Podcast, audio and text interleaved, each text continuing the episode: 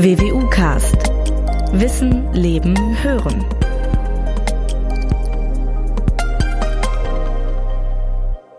Im Jahr 1922 ging eine Nachricht aus dem Tal der Könige, das etwa fünf Kilometer vom heutigen Luxor in Ägypten entfernt liegt, um die Welt.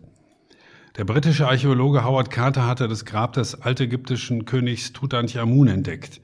Der Pharao der sogenannten 18. Dynastie hatte von etwa 1332 bis 1323 vor Christus regiert. Tutanchamun war zwar ein relativ unbedeutender König, die Bedeutung der Nachricht ergab sich vielmehr ein Jahr später, konkret am 16. Februar 1923 und damit vor genau 100 Jahren, als man das Grab öffnete und reichlich kostbare Grabbeigaben fand. Klingt spannend, verehrte Hörer? Mir geht es jedenfalls so. Und damit herzlich willkommen zu einer neuen Folge des WWU-Casts. Schön, dass Sie dabei sind. Mein Name ist Norbert Robers, ich bin Pressesprecher der Universität Münster. Wir wollen uns also heute über KV62 informieren. Was das ist?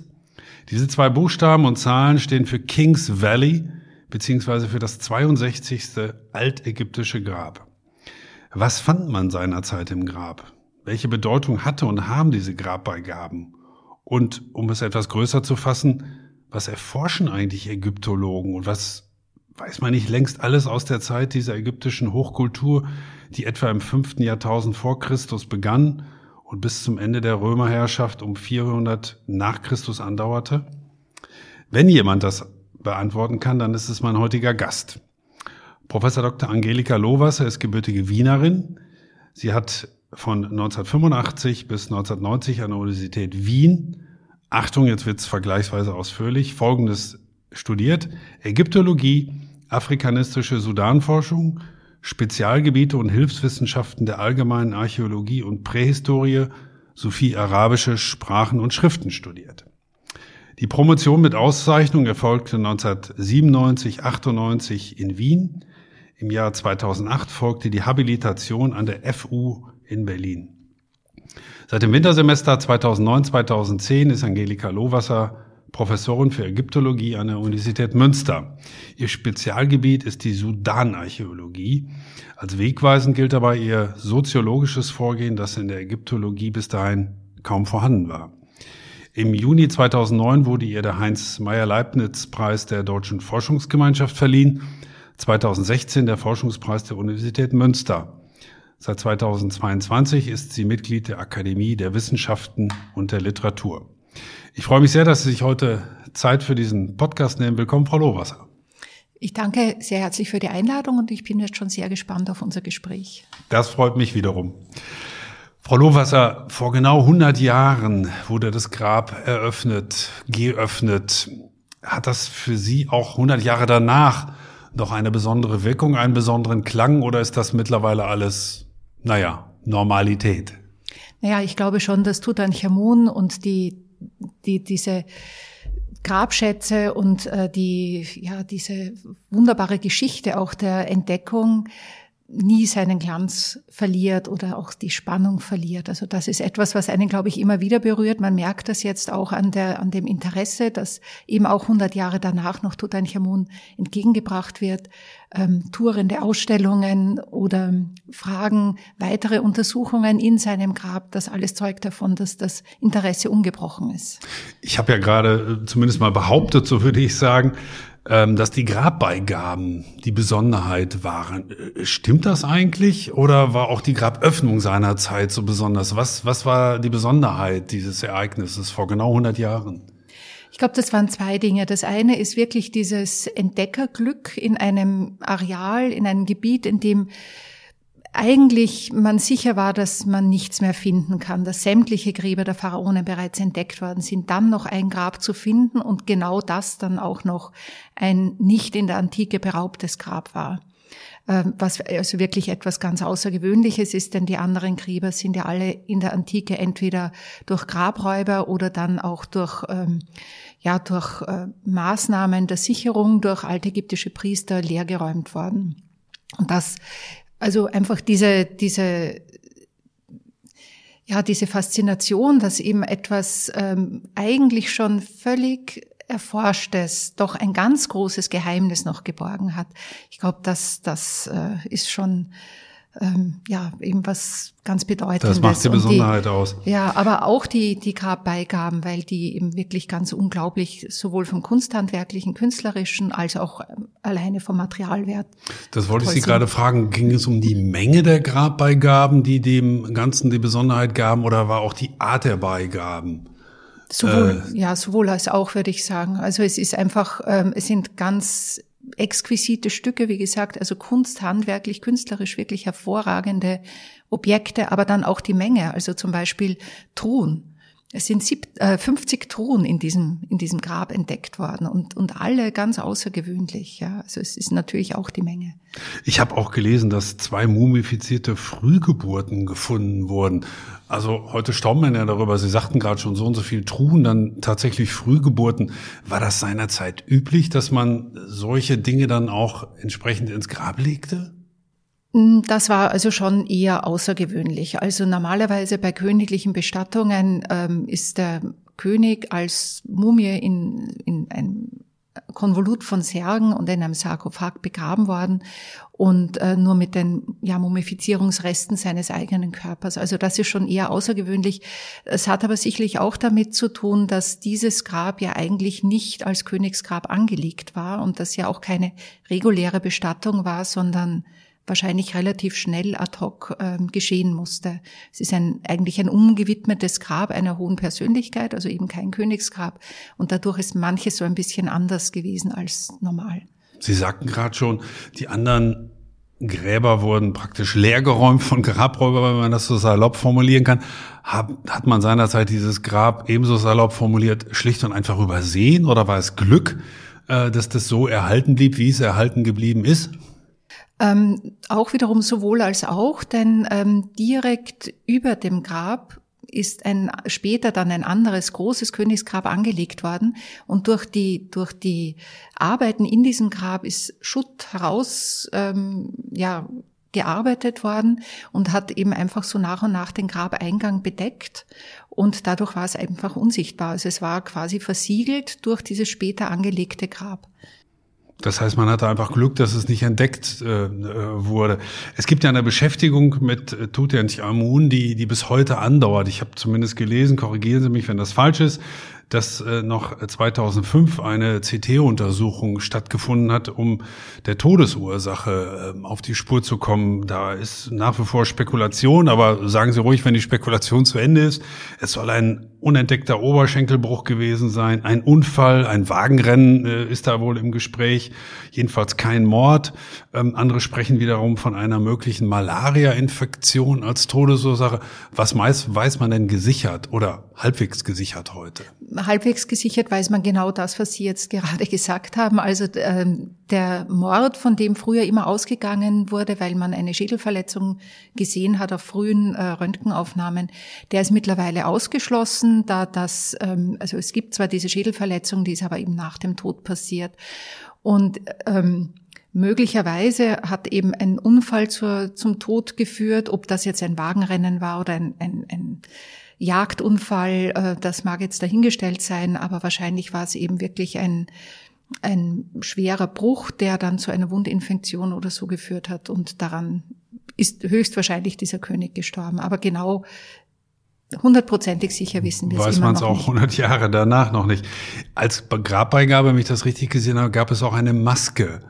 Ähm, ist das eigentlich ein Porträt von Tutanchamun gewesen oder war das etwas anderes? Oder ist das etwas anderes? Ähm, also es war sicherlich kein Porträt, denn ähm, Mumienmasken, das würde ich auch nicht als Grabbeigabe bezeichnen, denn das gehört im Grunde zur Bestattung ähm, einer Person dazu, dass die, die Mumie äh, über, mit dem Kopf dann da eine Mumienmaske drüber gestülpt wird und sie dann eben in, ein, in mehrere Särge gelegt wird. Ähm, Im Fall von Tutanchamun war diese Mumienmaske eben aus Gold. Das ist natürlich jetzt bei anderen Personen nicht so der Fall. Es ist aber kein Porträt. Also es ist jetzt nicht ein Abbild, also nicht eine Totenmaske oder so, ein, ein Abbild des ähm, Königs, sondern es ist eine, ähm, ja, sozusagen ein, ein idealisiertes Bild. Okay, also jedenfalls keine Totenmaske, wo man dann genau drauf schließen kann, auch äh, wie er dann auch ausgesehen hat beispielsweise. Ich habe ja in meinem in meiner kurzen Anmoderation zumindest behauptet, dass es ein relativ unbedeutender König war. Ist das so? Wie würden Sie denn jetzt 100 äh, ähm, Jahre nach der Graböffnung seine innen- und außenpolitische Rolle möglicherweise auch mal skizzieren? Welche äh, Rolle nahm er seinerzeit im alten Ägypten ein?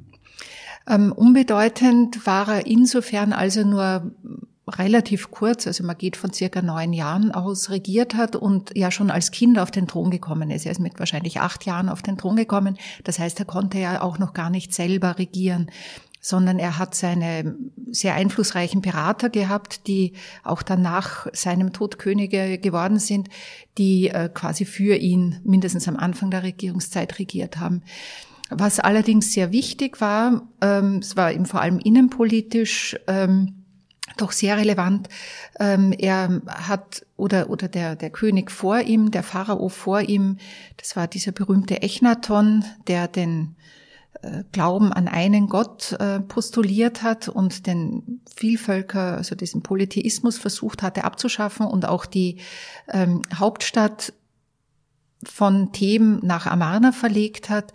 Und das hat eben Tutanchamun beziehungsweise seine Berater, aber natürlich steht der Name von Tutanchamun dann drauf, wieder rückgängig gemacht. Also es sind die alten Götter wieder eingesetzt worden. Die Hauptstadt ist von Amarna wieder wegverlegt nach Memphis, ähm, in der Nähe des heutigen Kairo verlegt worden. Also das war natürlich innenpolitisch schon ähm, sehr weitreichende Taten, die er da getätigt hat. Also doch gar nicht so unbedeutend. Versuchen Sie uns doch mal so ein bisschen, Frau Lohrwasser, ins Jahr 1922, also als man das Grab entdeckt hat und ein Jahr später dann geöffnet hat, mitzunehmen. Wie sah es denn seinerzeit am Grabungsort aus? Waren da hektische Aktivitäten von Ägyptologen, die alle irgendwie nach wie vor suchten? Gab es schon so etwas wie Tourismus damals? Ähm, wie sah es also in diesem Grabungsfeld äh, vor 100 Jahren aus?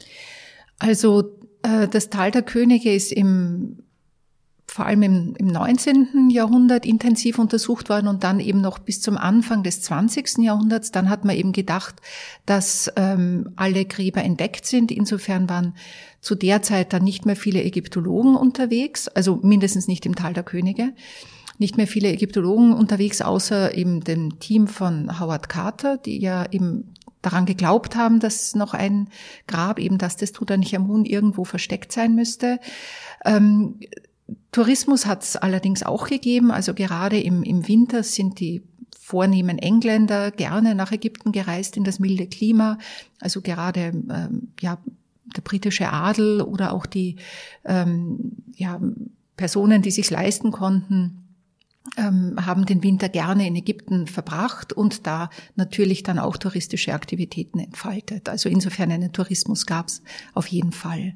Wer durfte denn damals graben? Offensichtlich ja auch, auch Briten. War das politisch genau geregelt äh, zwischen dem ägyptischen Staat und äh, Großbritannien beispielsweise oder hätten auch deutsche Ägyptologen dort graben dürfen? Welche Regeln gab es? Ja, ja, es haben auch, also es haben internationale Ägyptologen gegraben, eben auch deutsche Ägyptologen und nicht im Tal der Könige, aber in Ägypten.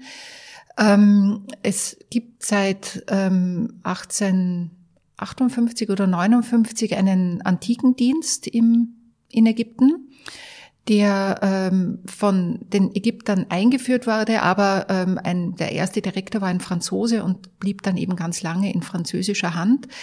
Und ähm, der hatte dann auch ein antiken Gesetz erarbeitet, um eben klare Regeln zu schaffen, wer ausgraben darf, äh, welche Qualifikation man auch dazu braucht, um nicht eben äh, die, der Schatzgräberei Tür und Tor zu öffnen und ähm, auch zu regulieren, welche antiken das Land verlassen dürfen und was im Land bleiben muss. Also es sollte alles geregelt werden.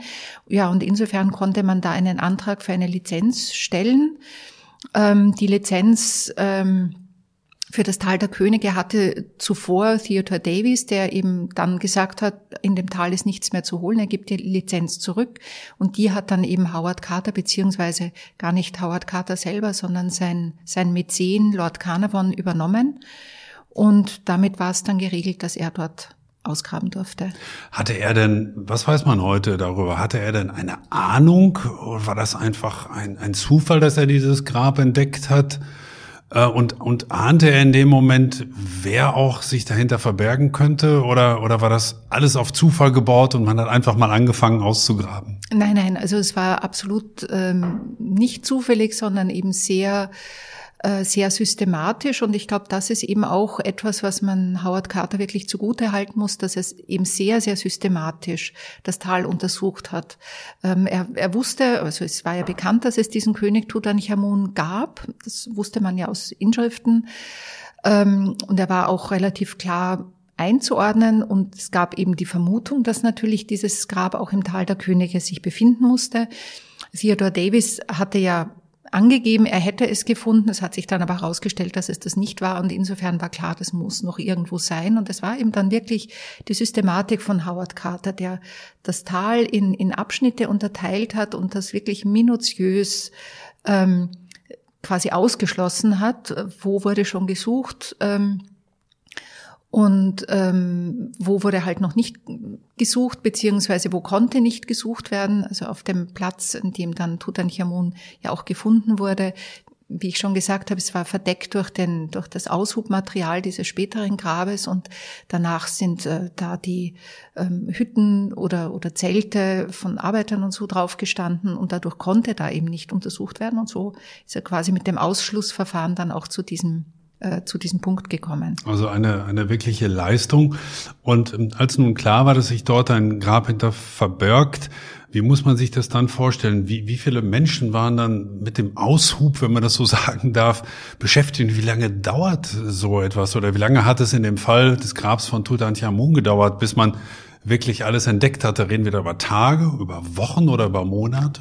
Naja, das war auch sehr strategisch geplant. Also am ähm, 4. November äh, hat ähm, auch nicht Carter selber, sondern ein, ein angeblich ein, ein Junge, ein Wasserträger beim Absetzen seines Wasserkruges äh, die erste Stufe entdeckt.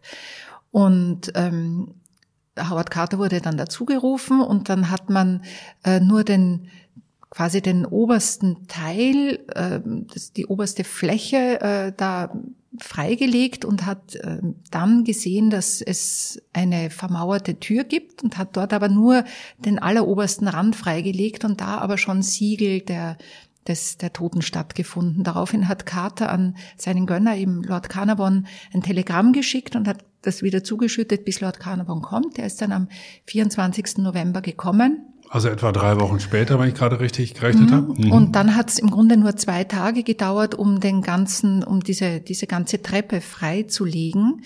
Zwei Tage später war also die Treppe geräumt bis zu dieser vermauerten Tür und dann hat man nicht nur das Nekropolensiegel, sondern auch das Siegel von Tutanchamun gesehen und somit war klar, das ist das Grab des Tutanchamun. Also wenn, ich habe mir schon oft gedacht, wenn Howard Carter an diesem ersten Tag nicht nur dieses oberste Siegel freigelegt hätte, sondern noch ein bisschen tiefer gegraben hätte, dann hätte er da schon gewusst, dass es das Grab des Tutanchamun war. Es war aber dann eben erst, wie Lord Carnarvon auch dabei war. Und ähm, dann hat es auch wiederum nicht sehr lange gedauert, äh, bis man den Gang dahinter freigelegt hatte, es waren auch noch ein paar Tage, glaube ich, den Gang dahinter freigelegt hatte und äh, dann an die nächste vermauerte Tür gekommen ist und dahinter waren ja dann schon die Grabbeigaben aufgestapelt. Da hat äh, Howard Carter dann so ein kleines Loch nur hineingemacht, mit der Kerze hineingeleuchtet und das ist ja das Zitat, das Sie wahrscheinlich auch überall aus der Presse kennen, dieses Ich sehe wunderbare Dinge. Dann war klar, also da ist ein sind wirklich Schätze dahinter. Und dann hat man das Grab eben wieder verschlossen, um es in einem großen offiziellen Akt dann zu öffnen. Aber von der ersten Idee dieses Wasserjungen oder dieses Wasserträgers, dieses Jungen, wenn ich Sie gerade richtig in Erinnerung habe, war das Anfang November äh, 1922 und die, die, die Eröffnung war dann am 16. Februar. 23, äh, das heißt rund drei Monate, ähm, hat man dann tatsächlich gewartet oder hat es gedauert, bis man die Grabbeigaben dann auch sah oder dauerte das noch länger?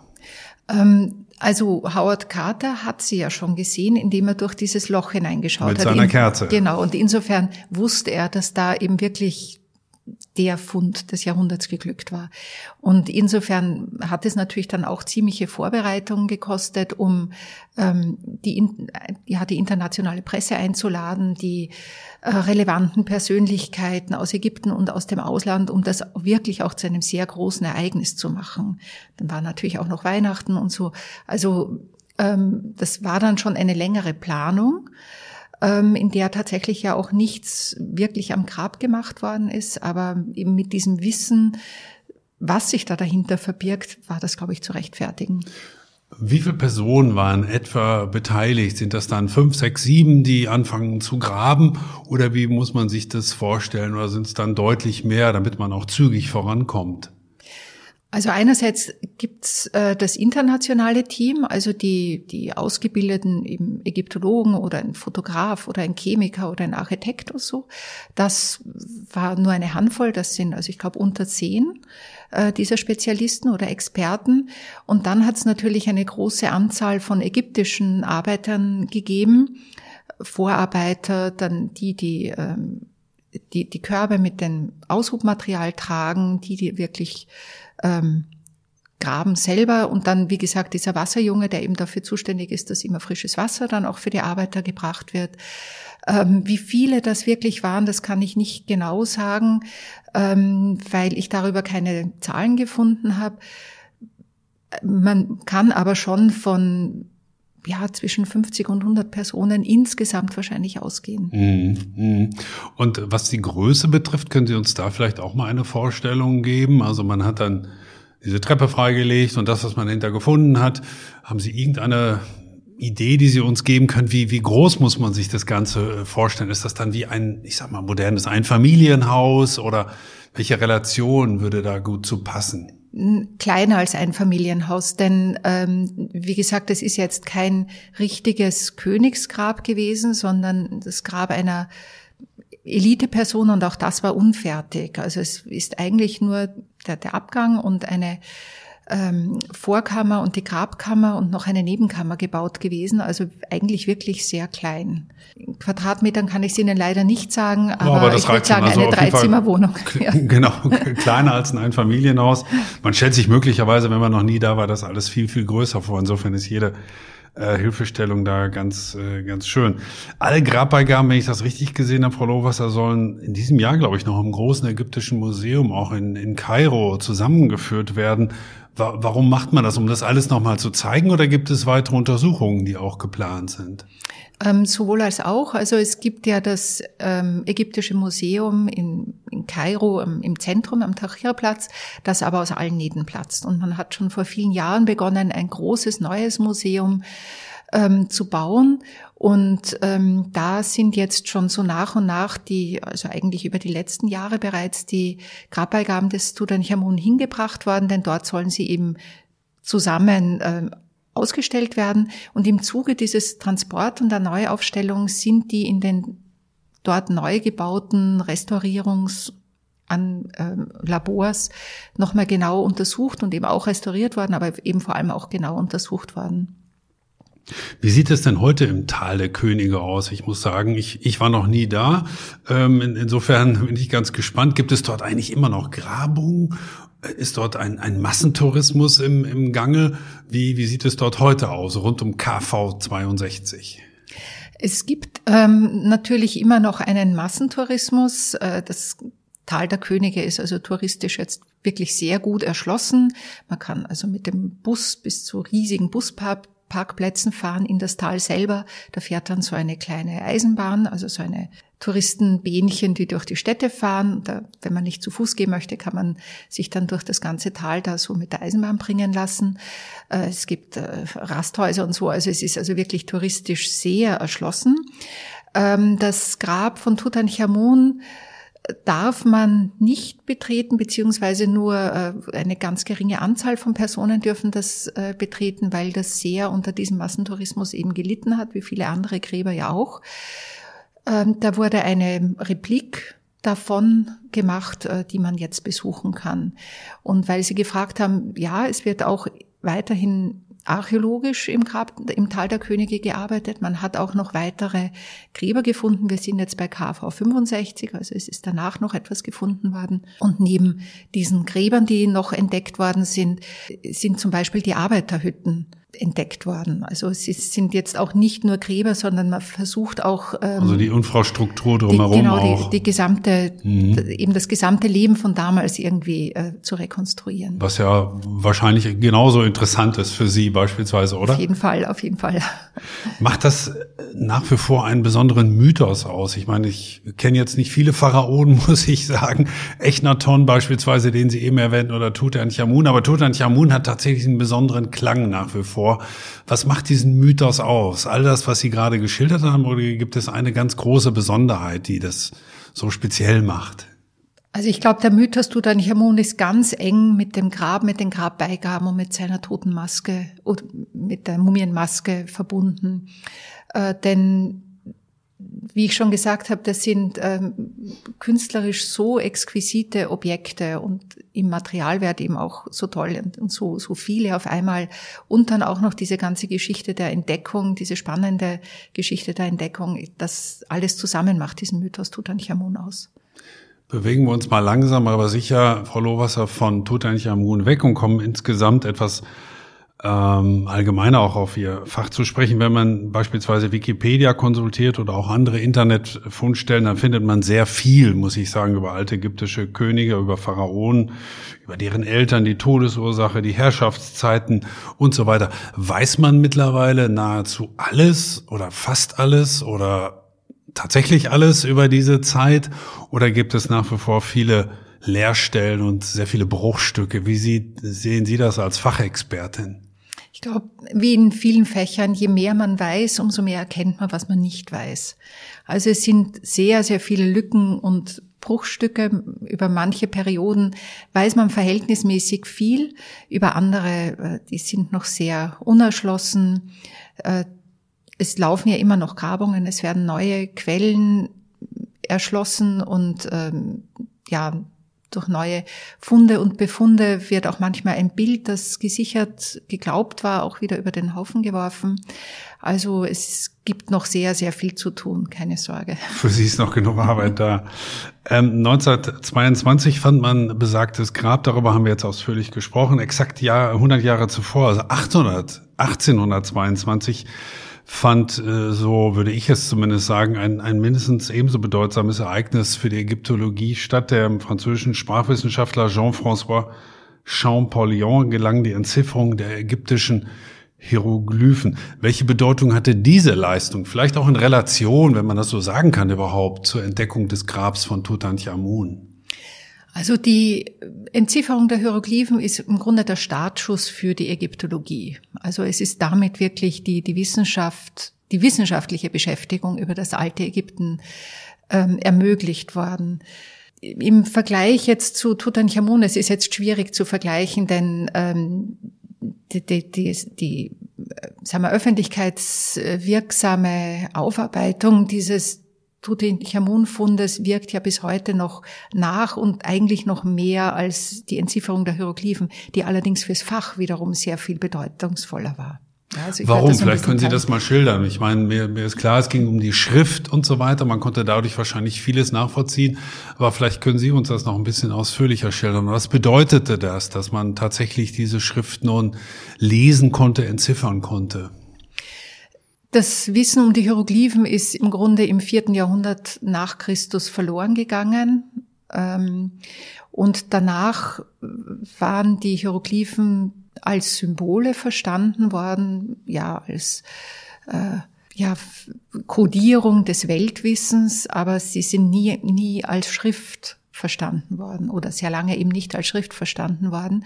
Und ähm, erst im, im Grunde im späten 18., frühen 19. Jahrhundert hat man begonnen, sich überhaupt für verschiedene alte Sprachen, alte Schriften noch intensiver zu interessieren und äh, hat eben auch Versuche unternommen, diese Schrift, also die, die Hieroglyphen zu entschlüsseln. Wie gesagt, immer noch nicht wissend, dass es sich um eine Schrift handelt, sondern eher Bilder, Symbole. Ähm, es hat dann einige ja Vorarbeiten schon von anderen Sprachwissenschaftlern gegeben, die sich dem, dieser Entzifferung schon angenähert haben. Champagnon ist im Grunde dieser, dieser wirklich geniale Schlussstein gelungen, ähm, die, die Komplexität dieser Schrift äh, zu entschlüsseln und damit waren aber dann Hieroglyphen lesbar und wir haben unglaublich viele Texte aus dem alten Ägypten, die uns Einblick geben, ja, sowohl in Herrschaftswesen, also oder auch in den Glauben, auch in das ganz Alltägliche, also Steuerquittungen, Eheverträge, das alles gibt es ja. Und damit ist also im Grunde das, das Leben im alten Ägypten erst erforschbar geworden. Also tatsächlich so, so, so Kleinigkeiten. Für mich hört sich das so klein an, dass man plötzlich Steuernachweise gefunden hat und die lesen konnte. Das gab es also offenbar auch schon alles. Ja, ja, das gibt, ja, die, die Ägypter haben die Bürokratie erfunden. Das, ähm, Und ich dachte mal, wir wären das gewesen, aber. Ein schwacher Abklatsch. okay, das konnten die Ägypter schon viel, viel besser. Sie, Sie sprachen gerade von der besonderen Leistung von äh, Jean-François Champollion. Worin, worin bestand die? Was, was war der Coup, den er auf das draufgesetzt hat, was seine vorherigen Experten schon mitgeleistet haben? Was war so das letzte i-Tüpfelchen, was er noch äh, geschafft hat? Also er konnte nachweisen, dass die Hieroglyphen weder eine Bilderschrift sind, weil das war früher immer so die Idee, dass das, was das, das Zeichen, das dargestellt ist, im Grunde das auch bedeutet hat. Ja, es ist weder eine Bilderschrift noch eine Alphabetschrift ist, sondern eine Mischung. Also es gibt ein, ein es gibt Laute, die äh, oder Zeichen, die Laute ausdrücken oder wiedergeben. Es gibt Zeichen, die wirklich den Gegenstand, den sie abbilden, wiedergeben, also ein ganzes Wort wiedergeben. Und es gibt aber auch Zeichen, die ähm, weder Laute noch das Wort wiedergeben, sondern den semantischen Hintergrund, also so das Wortfeld. Und das hat er verstanden, in Anführungsstrichen, und auch entsprechend dekodiert, wenn man das so genau, sagen kann. Genau so, das hat er verstanden und hat eben äh, erkannt, dass äh, auch das gleiche Zeichen in diesen drei verschiedenen Möglichkeiten zu lesen ist. Was passierte danach, wenn man das so sagen kann, mit, mit Ihrem Fach? War das ein großer Aufschrei und plötzlich ging es los und alle konnten weltweit anfangen, die Texte zu lesen und zu entziffern? Was, was passierte nach diesem Coup von Monsieur Champollion? Na, das Erste, was passiert ist, ist das, was wahrscheinlich äh, immer in solchen Fällen passiert. Es wurde ihm nicht geglaubt. Und ähm, es hat dann noch einiger Zeit bedurft und äh, unter anderem auch ein, den Begründer der deutschen Ägyptologie, Richard Lepsius, der auch ein Sprachwissenschaftler war, der konnte also im Grunde ähm, sehr gut argumentieren, dass diese Entzifferung von Champollion die richtige ist. Ähm, also es hat eben dann noch ein paar Jahre gedauert, bis sie sich durchgesetzt hat, wurde aber im Grunde das Ganze na, Mitte bis zum Ende des ähm, 19. Jahrhunderts doch immer wieder noch angezweifelt. Ähm, aber ja, dann ist es natürlich äh, akzeptiert worden. Dann wurde es akzeptiert. Äh, wenn also diese Entzifferung der Hieroglyphen, die, wenn man das so sagen kann, die wissenschaftliche Geburtsstunde der Ägyptologie war, um darauf nochmal zurückzukommen, welche Bedeutung hatte dann die Öffnung und auch die Entdeckung des Grabes von Tutanchamun? Ähm, die Öffnung des Grabes oder die Entdeckung äh, von Tutanchamun hat äh, in der, vor allem in der archäologischen Forschung natürlich noch mal so einen richtigen Schub gegeben.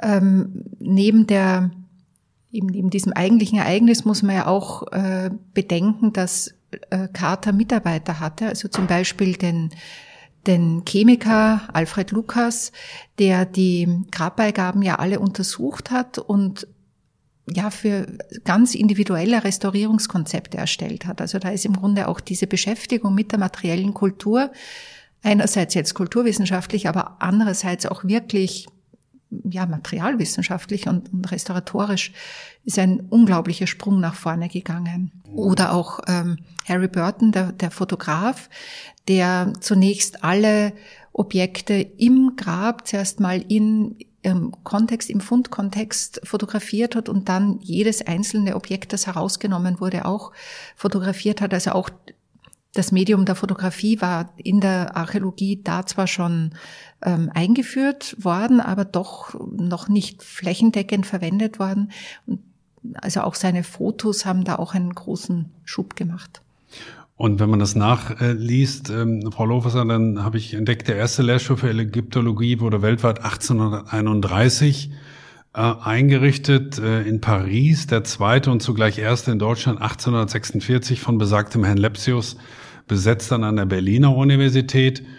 Und der Lehrstuhl an der WWU hier in Münster wurde 1959 eingerichtet, um das damit zu komplettieren. Das heißt, die Ägyptologie hat in, in Deutschland schon eine durchaus lange Tradition, oder? Kann ja, man das so sagen? Ja, ja. Und die, sie hat eine lange Tradition und ähm, ist eben auch ähm, forschungsmäßig ähm, sehr anerkannt. Also wir haben äh, ein eines der ganz frühen, sehr großen internationalen Projekte, das altägyptische Wörterbuch. Das ist jetzt über 100 Jahre alt an der Berlin-Brandenburgischen Akademie, äh, wo eben auch in einem internationalen Team, und das ist auch wirklich erstaunlich, weil, weil das auch in Zeiten funktioniert hat, in denen die Zusammenarbeit mit Deutschland eben nicht so einfach war, äh, dass da eben Texte gesammelt worden sind, äh, Worte ähm, lexikografisch eben aufgearbeitet worden sind. Und das ist ein Projekt, das es, wie gesagt, heute immer noch gibt, jetzt natürlich digital. Ähm, ja, also es ist ein wichtiger Standort der Ägyptologie. Mhm. Wenn Sie jemandem erklären müssten, äh, der Sie fragt, was sind Sie von Beruf, Frau Lohwasser, und dann sagen Sie, ich bin Ägyptologin, und dann äh, fragt es Gegenüber, und ich tue das jetzt heute einfach mal so, was machen Sie denn da ganz genau? Was, was erforschen Sie? Können Sie das in zwei, drei Sätzen mal zusammenfassen? Was ist der Inhalt dieses Fachs anders formuliert? Ja, ich werde es versuchen. Also wir versuchen als Ägyptologen, die, das, das alte Ägypten, also eben nicht das arabisch-islamische, sondern das alte Ägypten, das pharaonische Ägypten, in möglichst seiner ganzen Komplexität zu erforschen. Also sowohl Geschichte, also Ereignisgeschichte, Pharaonen hatten Sie ja angesprochen, als auch äh, Lebensrealitäten. Wir hatten die Steuerquittungen oder wie wohnten die Leute oder wovon haben sie sich ernährt, als auch äh, Kunst, Religion, Literatur, also wie gesagt alles äh, zu erforschen. Den, den gesamten Alltag. Können Sie das auch zeitlich eingrenzen? Um, um welche Periode handelt es sich da? Wann beginnt praktisch Ihre Forschungszeit und wann endet sie auch? Vielleicht kann man das nicht auf ein Jahr genau sagen, aber so in etwa. Also man beginnt eigentlich mit der prädynastischen Zeit oder protodynastischen Zeit, das ist so im, im vierten Jahrtausend vor Christus. Alles, was davor ist, das ähm, wird häufig nicht zur zum Kernfach Ägyptologie gerechnet. Das ist eben dann eher die, die Urgeschichte. Und äh, man endet meistens eben, Sie haben ja auch die Römer erwähnt, die, die Zeit der römischen Provinz, äh, wobei wir in Münster ja die Koptologie, einer der ganz wenigen, eigentlich so ziemlich der einzige Standort für Koptologie auch sind, die sich also spezifisch mit dem spätantiken Ägypten beschäftigt, die ja auch eine andere Schrift und Sprache hatten und als christliche Ägypter auch eine andere Religion, eine andere Kultur gepflegt haben. Ähm, ja, das, das ist es. Also wir beschäftigen uns eben einfach mit äh, drei Jahrtausenden Drei, drei, drei lange Jahrtausende. Jetzt haben Sie schon ein paar Fächer angesprochen gerade, zum Beispiel Koptologie. Sie sprachen auch zwischendurch mal von Geschichte. Ich will das mal ähm, noch etwas präziser machen, wenn, wenn man so sagen will. Es gibt ja nun auch die Ur- und Frühgeschichte. Es gibt auch das Fach der alten Geschichte. Es gibt auch, wenn ich das richtig gefunden habe, die Archäologie des Nahen Ostens und die klassische Archäologie. Gibt es zwischen, und Koptologie hatten Sie auch noch erwähnt, gibt es zwischen all diesen Fächern Überschneidungen oder sind das scharfe Abgrenzungen voneinander? Die machen dies, die machen jenes und wir als Ägyptologen machen halt das. Oder gibt es da dann doch Gemeinsamkeiten auch von all diesen Fächern? Also die Gemeinsamkeiten liegen vor allem am methodischen Sektor. Inhaltlich äh, machen wir wirklich alle etwas ganz Unterschiedliches. Also die Ur- und Frühgeschichte beschäftigt sich ja doch schwerpunktmäßig mit der Urgeschichte Europas. Ja. Äh, oder der, Sie hatten Archäologie des Nahen Ostens äh, beziehungsweise vorderasiatische Archäologie angesprochen. Das ist eben wirklich ähm, Vorderasien, Mittelasien, also bis, bis nach Indien, damit beschäftigen die sich. Äh, oder die klassische Archäologie eben vorrangig ähm, Griechenland, Rom und natürlich die durch die griechische und, und, und römische Kultur beeinflussten Gebiete. Also es, inhaltlich sind das schon alles wirklich ganz unterschiedliche Fächer, vor allem natürlich auch durch die Sprachen. Also äh, in Vorderasien wenn Sie sich mit äh, Vorderasien beschäftigen, müssen Sie Keilschrift können. Wenn Sie sich mit Ägypten beschäftigen, müssen Sie eben Hieroglyphen können, was zwei unterschiedliche Schriften sind, aber auch unterschiedliche Sprachen. Also das kann man inhaltlich machen wir wirklich ganz was anderes. Und sie entscheiden, unterscheiden sich ja offensichtlich auch geografisch voneinander. Genau. Also dass die eine diese Region als ihr Spezialgebiet erachten und sie eben eine ganz andere, richtig? Ja, genau. Aber das äh, bedingt sich einfach auch durch die unterschiedlich genutzten Sprachen. Ähm, methodisch, wie ich gesagt habe, da gibt's natürlich durchaus Überschneidungen, weil es gibt ja auch nicht die Methode der Ägyptologie, sondern in der ägyptischen Archäologie verwendet man eben archäologische Methoden. In der ägyptischen Philologie verwendet man philologische Methoden. Ähm, und, oder in der, in der Kunstgeschichte, ägyptischen Kunstgeschichte verwendet man eben kunstwissenschaftliche Methoden. Also insofern hat man methodisch natürlich immer Überschneidungen mit anderen Fächern und da gibt es dann auch gute Möglichkeiten der Zusammenarbeit. In Deutschland, so habe ich es zumindest gefunden, ist Ihr Fach, so gilt es zumindest Ihr Fach, so würde ich es mal formulieren, als sehr, Zitat, sprachenorientiert, Zitat Ende. Ist das richtig? A und B, was, was bedeutet das konkret für Ihr Fach? Ja, die deutsche Ägyptologie oder Deutsch, ja, deutsche Ägyptologie ist traditionell ähm, sehr sprachenbetont, also ist eine Philologie. Der erste Lehrstuhlinhaber Richard Lepsius war ja auch äh, Sprachwissenschaftler. Wenn Sie zum Beispiel nach Großbritannien gehen, da ist es eher eine archäologische Ägyptologie. Ähm, ja, wir haben zuerst nur über die Hieroglyphen gesprochen als Schrift. Äh, diese, in dieser Schrift werden aber verschiedene Sprachstufen wiedergegeben, die tatsächlich auch sehr unterschiedlich sind. Und neben dem, neben dieser hieroglyphischen Schrift haben wir auch noch, die ja sehr stark bildhaften Charakter hat, ähm, haben wir auch noch Schreibschriften, die eben mit dem Pinsel dann geschrieben werden, das Hieratische und später dann noch das Demotische, das also quasi überhaupt keinen Bildcharakter mehr hat. Das heißt, wir haben auch unterschiedliche Schriften und das muss man natürlich auch alles lernen und insofern ist es eben sehr, sehr sprachintensiv. Und Sie beherrschen all diese Schriften? Sie können das alles tatsächlich lesen? Also ich gebe zu, dass ich Demotisch nicht kann. Das, äh, die Demotistik ist ein eigener Zweig, so wie eben die Sudanarchäologie innerhalb der des kleinen, aber doch sehr großen Faches Ägyptologie ein, ein eigener Zweig ist, ist eben die Demotistik auch ein eigener Zweig. Äh, wir haben unglaublich viele demotische Quellen, das sind eben die ganz späten Quellen, äh, spätes erstes Jahrtausend vor Christus und dann eben die ersten Jahrhunderte nach Christus. Ähm, da gibt's äh, eine unglaubliche Masse und das ist tatsächlich ein eigener Forschungszweig auch. Wenn man sich mit einer Zeit und mit einem Fach beschäftigt, wie Sie beispielsweise, das sehr, sehr lange zurückliegt, vermute ich, dass Sie öfter mal auch in Gesprächen und heute auch die Frage beantworten müssen, warum macht man das alles? Das ist so lange her. Was können wir auch andersrum formuliert vielleicht noch aus dieser Zeit lernen? Wie würden Sie diese Frage beantworten? Ich glaube, das ist etwas, äh, was sehr allgemeingültig ist. Man muss sich mit der Ver Vergangenheit beschäftigen, um die Zukunft gestalten zu können, verantwortungsbewusst gestalten zu können. Und ich glaube, äh, sehr viel, was schief läuft in unserer Zeit oder auch immer wieder schief gelaufen ist, hat genau damit zu tun, dass man sich eben nicht genug mit der Vergangenheit beschäftigt hat und nicht daraus gelernt hat. Und insofern finde ich das sehr wichtig, ähm, die Vergangenheit zu erforschen und äh, die, die Auswirkungen zu beachten und das für die Zukunft auch einzuberechnen. Wann hat bei Ihnen die Faszination für dieses Fach eingesetzt? Ähm, man, man rechnet vielleicht damit, dass Sie zu Schulzeiten irgendwann mal ein besonderes Interesse entwickelt haben. Vielleicht war es auch eine Reise mit den Eltern, die Sie nach Ägypten geführt haben und dann ging es plötzlich los. Also hatten Sie so einen speziellen Moment oder woher rührt Ihr persönliches Interesse? Ich habe mich immer schon für, eben als Schulkind, immer schon für ja, die alte Zeit, wie es damals war, interessiert und insbesondere mit meinem Großvater sehr viel darüber gesprochen. Und der hatte ein Interesse an der Antike und er hat mir immer Bücher geschenkt über das alte Griechenland, über das alte Rom. Und da war mal ein Buch über das alte Ägypten dabei. Und da habe ich dann gewusst, das ist es. Da war ich, glaube ich, elf. Und ähm, glaub, so drei Jahre später oder vier Jahre später ist dann in München die Tutanchamun-Ausstellung gelaufen und da bin ich dann aus Wien hingefahren und dann war mir klar, also da das, waren Sie verloren. Das war's, ja. Da waren Sie an die Ägyptologie verloren. Das heißt, es war schon sehr früh mit elf das Buch gelesen, mit 14, wenn ich richtig gerechnet mhm. habe, die Ausstellung gesehen. Und da stand für Sie halbwegs fest, dass das mal Ihr Fach werden könnte. Genau sowas, ja.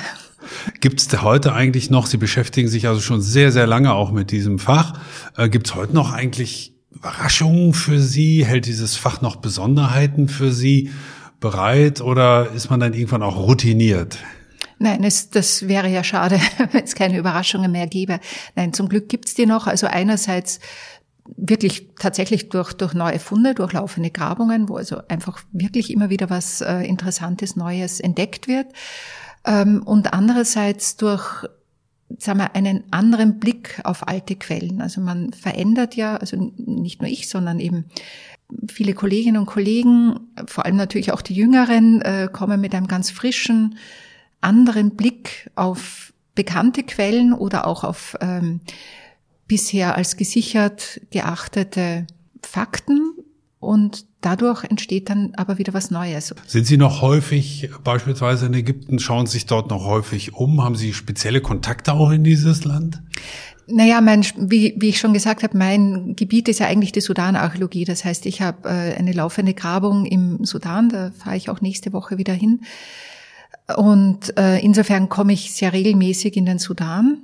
In Ägypten war ich die jetzt ganz akut die, die letzten Jahre nicht. Ich glaube 2018 das letzte Mal ähm, tatsächlich zu einem Forschungsaufenthalt und auch zu einer Exkursion. Ähm, also ich versuche schon auch immer wieder mal nach Ägypten zu kommen und ja, bin dann eben auch wiederum erstaunt, was sich verändert hat und was sich getan hat. Wie kamen Sie zum Sudan? Das liegt jetzt erstmal zumindest für mich vom Klang nicht so auf der Hand, aber Sie haben bestimmt einen guten Grund, warum Sie sich speziell der Sudan-Archäologie widmen. Als ich damals in Wien zu studieren begann, ist der damalige Ordinarius gerade für ein Freisemester nach Amerika gegangen, oder eigentlich ein ganzes Jahr, für ein Jahr nach Amerika gegangen. Und es hatte einen, ähm, eine Lehrstuhlvertretung gegeben und der war eben Spezialist für die Sudan-Archäologie. Das heißt, ich habe in meinem ersten Semester, bevor ich irgendetwas über das alte Ägypten wissenschaftlich im Studium gelernt habe, habe ich etwas über den antiken Sudan gelernt. Und das hat mich dann einfach nicht mehr losgelassen und dafür begeistert. Und das äh, dauert bis heute an.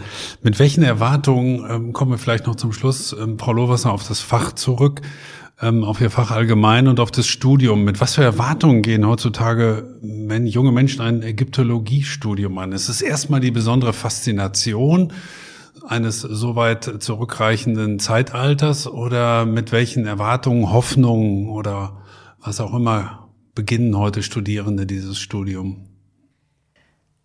Also ich befürchte, dass sehr viele es mit falschen Erwartungen beginnen, weil wir haben äh, gerade im ersten Jahr eine sehr große Abbrecherquote, wenn sich eben herausstellt, es ist nicht nur ähm, äh, Totenmaske des Tutanchamun und äh, Pyramiden und Mumien, sondern eben auch wirklich Knochenarbeit. Also gerade die Sprachen, aber auch sonst, man muss eben einfach, wie in jedem anderen Studium auch, lernen und, ähm, und sich auch wirklich durcharbeiten. Also gerade durch die Sprache, das ist nicht so einfach. Äh, diejenigen, die aber bei der Stange bleiben, äh, sehen dann schon, so hoffe ich, das große Potenzial, das man mit diesem Fach dann auch haben kann. Also auch beruflich. Natürlich gibt es jetzt im, engeren Sinn ägyptologische Positionen nicht so wirklich viele. Also 13 äh, Standorte an Universitäten in Deutschland. Dann gibt es natürlich auch noch Museen mit ägyptischen Sammlungen. Zum Beispiel in Hamm haben wir ja eine ägyptische Sammlung. Ähm, es gibt große Akademieprojekte. Das Wörterbuchprojekt hatte ich genannt. Es gibt auch noch andere. Also es gibt schon Möglichkeiten, wirklich im Kernfach eine Stelle zu bekommen. Aber sehr viele ähm, bekommen dann ja, Arbeitsmöglichkeiten, wie soll ich sagen, so ein bisschen in der Umgebung der Ägyptologie. Also ähm, zum Beispiel ist eine ehemalige Ägyptologin bei äh, Geo-Epoche gelandet oder natürlich machen einige auch Reiseführungen, das habe ich in meinem Studium auch gemacht, äh, so Reiseleitungen oder man kommt eben in, in, in die Medienlandschaft. Wir haben eine ehemalige Studentin von mir, die ist jetzt beim Radio. Also man hat, ähm, man kriegt so das Handwerkszeug für alles, was mit Kultur zu tun hat. Also durchaus breit aufgestellt ist man dann nachher für den späteren möglichen Beruf. Ja, meine Damen und Herren, heute haben wir sehr lange zurückgeschaut bis in die Zeit der Pharaonen. Wir haben uns vor allem gekümmert um den Mythos von Tutanchamun.